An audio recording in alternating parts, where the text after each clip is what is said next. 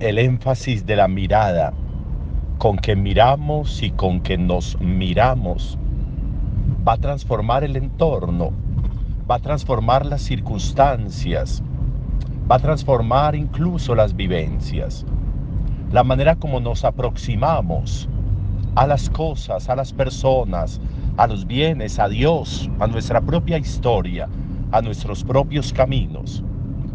Va a depender de la mirada y de lo que hay en nuestra mirada, de lo que quieren buscar nuestros ojos, de lo que quieren encontrar nuestras miradas, de lo que están buscando nuestras miradas. Eso es muy importante en la vida, ganar en capacidad de mirada, ganar en una capacidad enorme de saber mirar para encontrar no lo que queremos buscar, sino lo que necesitamos buscar. No para encontrar lo que queremos, sino para encontrar lo que necesitamos encontrar. No se nos puede ir la vida en buscar lo que queremos, porque jamás saciaremos ese querer.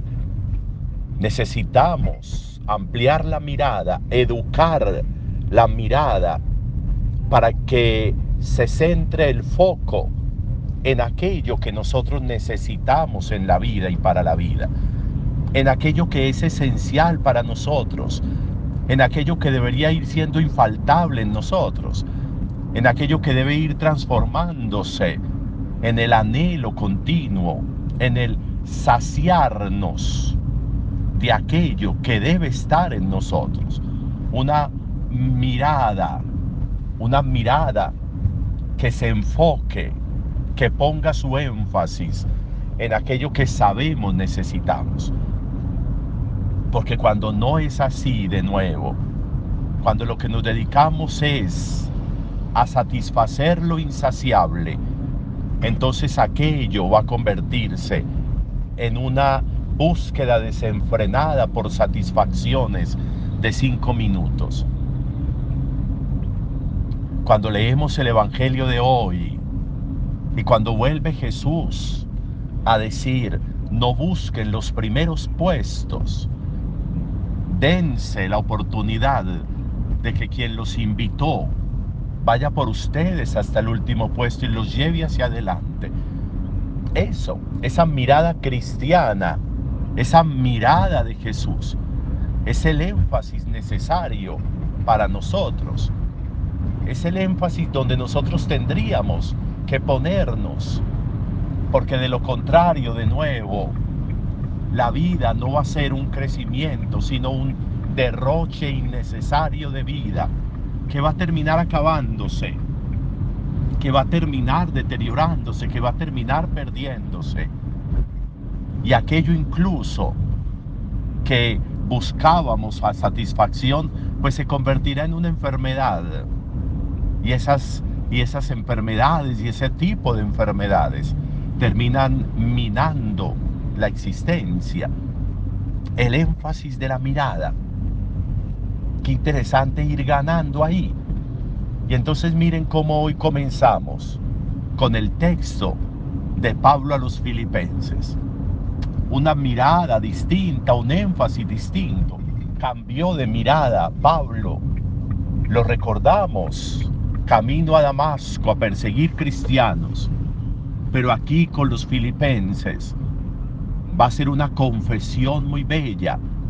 Va a ser la confesión de, de recordar, de decir cómo ya para Él la vida es Cristo, cómo ya para Él no hay otras miradas, cómo Él sabe que la mirada puesta en Jesús es una mirada que le va a traer todo lo demás, que va a traer consigo todo lo que necesita, que va a traer consigo todo aquello que en su vida debe estar, incluso en el ámbito material pero para él la vida es Cristo, la vida es Cristo. Es un énfasis distinto, es una mirada distinta, es una búsqueda distinta, es un enfatizar la existencia distinta, diferente. ¿Dónde?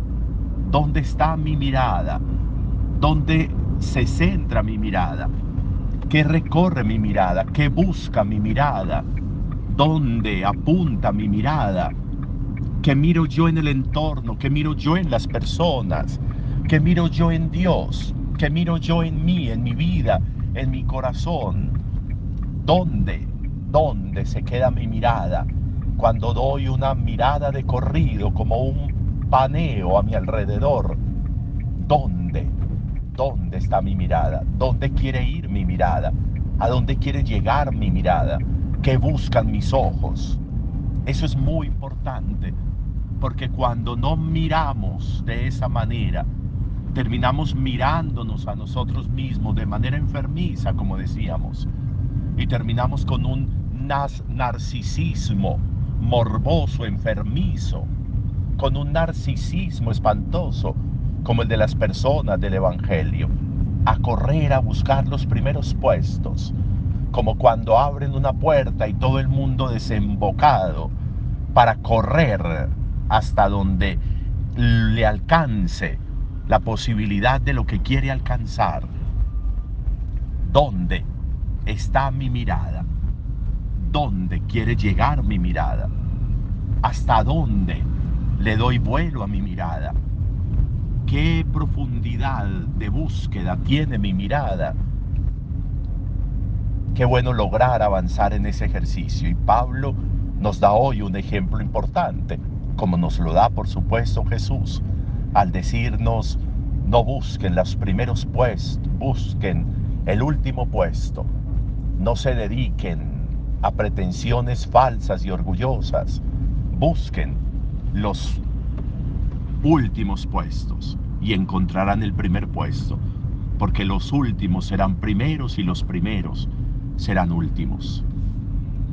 Importante, importante de nuevo, el ejercicio para poder alcanzar en la existencia, pues lo que debemos alcanzar, de acuerdo a eso en lo que avanzamos en la búsqueda. Un buen día para todos.